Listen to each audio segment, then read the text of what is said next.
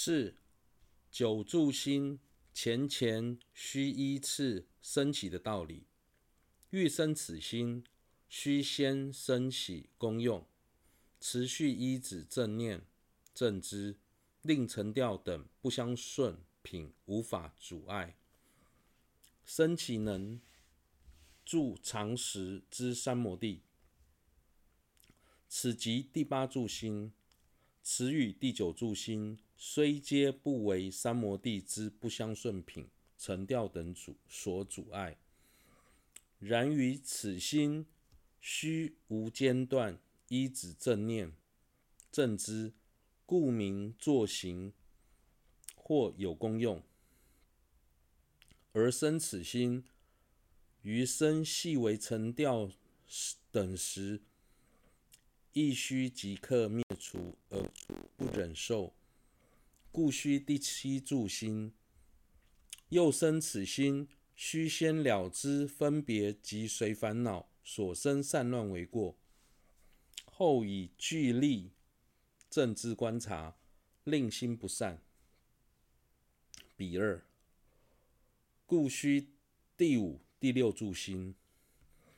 此二皆由聚力正知承办，又生此心，须于心从所缘善时，能述意念所缘，并于最初即起正念，令心不从所缘散乱，故须第三、第四住心。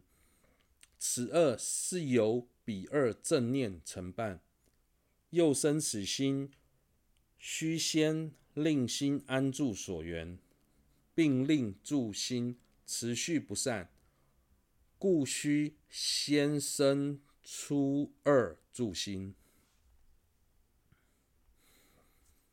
想要升起第九住心，在不依靠正念正知的情况下，还能还能不被沉掉干扰。随欲安住在所缘境上，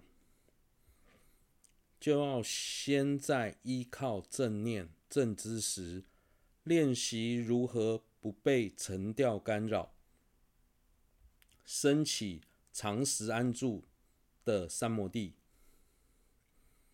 这就是第八住心。虽然第八、第与第九住心都不会被沉掉影响。但在第八住心时，仍需如同前七住心持续依止正念正知，所以这个阶段称为作行或有功用。想在第八住心时不被沉掉影响，必须先升起细微沉掉之际，立刻加以灭除。对此绝不置之不理，所以需要第七住心。若想达到这个目标，必须先了解因杂念或随烦恼而导致散乱所带来的过患，并在修学三摩地时，以具力正知观察自心。以防心向外散，所以需要第五、第六助心。这两助心都由具力正知承办。若想升起第五、第六助心，具备以具力正知观察自心的能力，必须先以。正念安住自心，当心散乱而离开所缘境时，能够即刻察觉，并以正念将心拉回，再次安静安住在所缘境上，并透由不断的练习，使得最初就能升起强力的正念，让心在修定的过程中。不会因为散乱而失去所缘境，所以需要第三、第四柱心。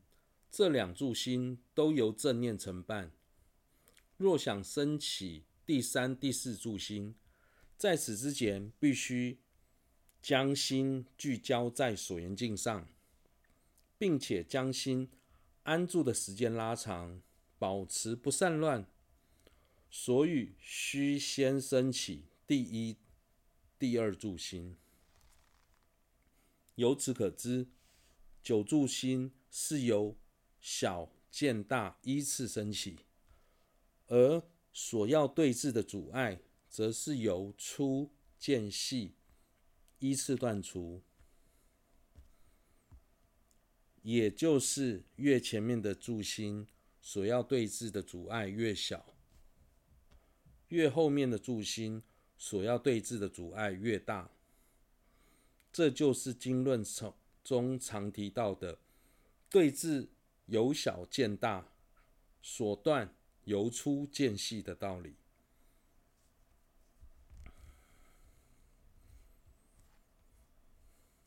五，总摄这些内涵。总之，应先依循所闻教授，令心善住，次如所著。数数思维，令心略能持续而修。其后若思正念而生散乱，应速摄心，速念以忘失之所缘。其后更生具力正念，于初令心不从所缘散乱，生正念力。若以成办聚力正念。观沉掉等由所由从所缘散乱于处之过，生起猛力正知而作观察。次因起功用力，纵由细分妄念所生散乱，亦能随即察觉，断其续流，断以令心续流。渐次延长，不为相违平所阻碍。若生此心，历力而修，能得自主，无需功用，便能承办妙三摩地第九世柱心。是故未得九柱心之前，诸余伽师须起功用，令心安住三摩地中。得第九柱心矣，虽不特起功用，令心安住，然心亦能任运入定，纵得九柱心。然若未获清安，如下将说，尚不成，尚不立为得奢摩他，况能获得毗婆舍那呢？最后。宗大师总结了以上的内容，想要修学九种素心，应先依循所听闻的教授，让心短暂安住第一柱心，之后透由反复思维相关的内容，让心安住的时间略微增长第二柱心。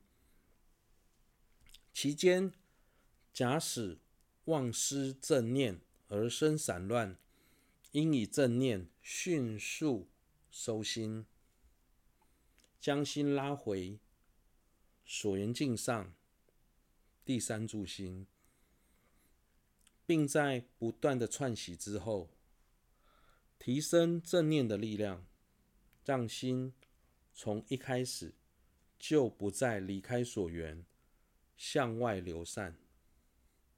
第四柱心，一旦正念圆满，再以正知观察沉掉所造成的负面影响，将其视为过患，进而防范心向外散。第五、第六柱心，等到正知圆满，当下。纵使升起细微的妄念，以致内心散乱，也能随即察觉，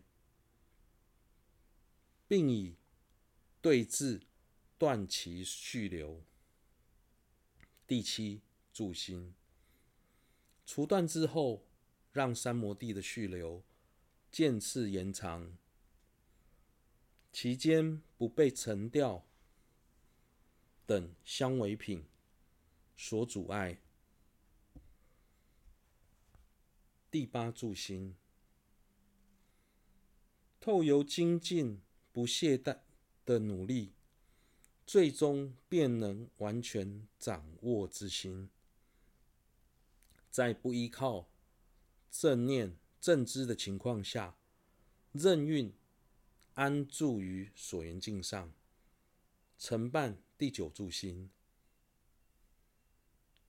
因此，在未获得